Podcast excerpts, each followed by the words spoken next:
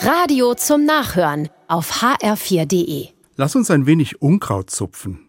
Diesen Satz haben meine Frau und ich bis vor kurzem oft gesagt.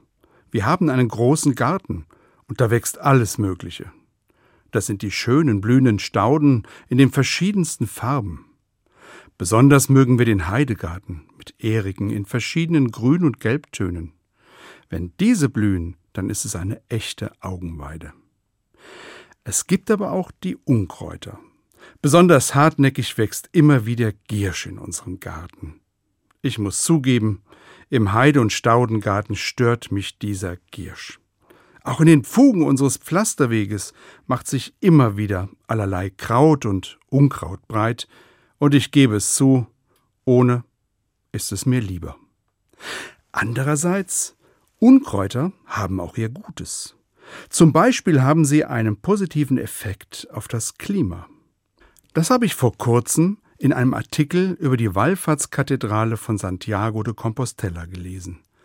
Dort waren während der Pandemie viel weniger Pilgerinnen und Pilger als sonst unterwegs. In den Fugen vor der Wallfahrtskirche hat sich daher Wildkraut seinen Weg gebahnt. Messungen haben ergeben, dieses Unkraut zwischen den Pflasterritzen hat die Temperatur des Bodens um mehr als 20 Grad gesenkt. Wärmebildkameras haben dies bestätigt. Dieser Artikel über das Unkraut von Santiago hat mir die Kraft der vielen kleinen Pflanzen noch einmal vor Augen geführt. Jedes noch so kleine Kraut öffnet seine Poren und verdunstet damit Wasser aus seinen Blättern. So kühlt sich die Umgebung ab und die Hitze in der Stadt wird weniger.